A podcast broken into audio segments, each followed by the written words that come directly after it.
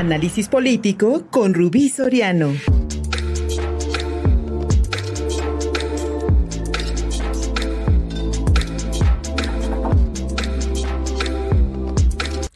Amigos de Contigo Puebla, soy Rubí Soriano y los saludo con muchísimo gusto.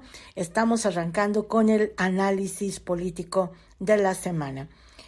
En menos de siete días, Morena le dio el tiro de gracia a sus propias raíces que acuñaron inicialmente un movimiento de izquierda en México. La candidatura del expriista José Chedragui Budit a la presidencia municipal de Puebla ha sido la pinza que cerró la negociación para confirmar que las llamadas encuestas morenistas son una gran simulación. En el partido del presidente Andrés Manuel López Obrador hoy se responde al sumiso dedazo lanzado desde las cúpulas morenistas. El desaseo político con el que Morena eligió a sus 300 candidatos a diputaciones federales expuso algo más.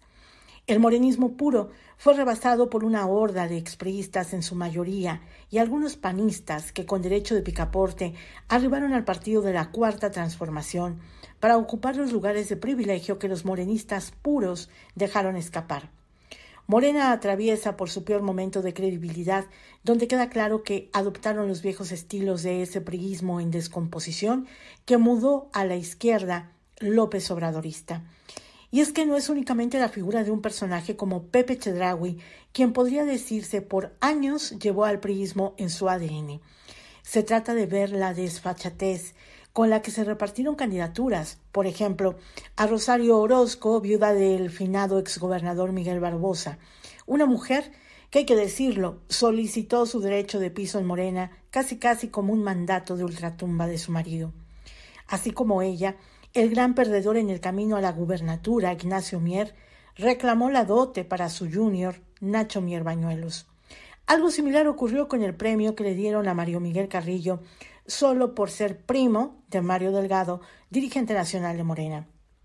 Y como si todo lo anterior no bastara, a través del esquirolismo del Partido Verde, que en Puebla es de los Natale, colaron a Antonio Gali Jr.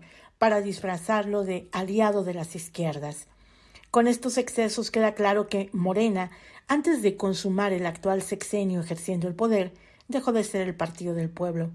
Cuando uno mira a las cúpulas nacionales morenistas, es difícil dejar de pensar en la venta de candidaturas, los cochupos, los acuerdos bajo la mesa y los financiamientos ilícitos en temporada electoral.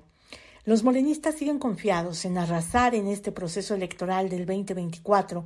Sin embargo, esta confianza la siguen cifrando en una ola obradorista que ya no es tal.